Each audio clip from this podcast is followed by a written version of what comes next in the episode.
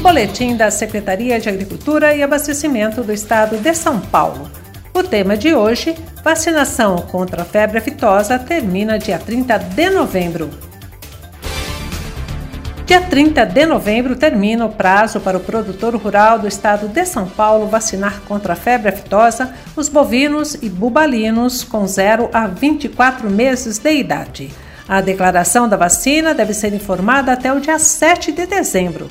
A orientação da Secretaria de Agricultura e Abastecimento é que a declaração seja realizada preferencialmente por meio eletrônico, através do sistema GEDAV, em www.gedave.sp.gov.br.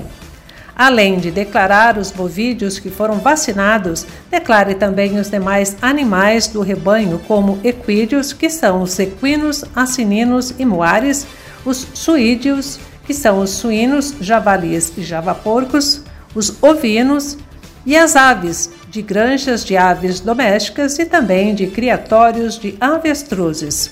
Se não for possível a entrega através do sistema, entre na página da Coordenadoria de Defesa Agropecuária em www.defesa.agricultura.sp.gov.br. Baixe a declaração, preencha e envie por e-mail.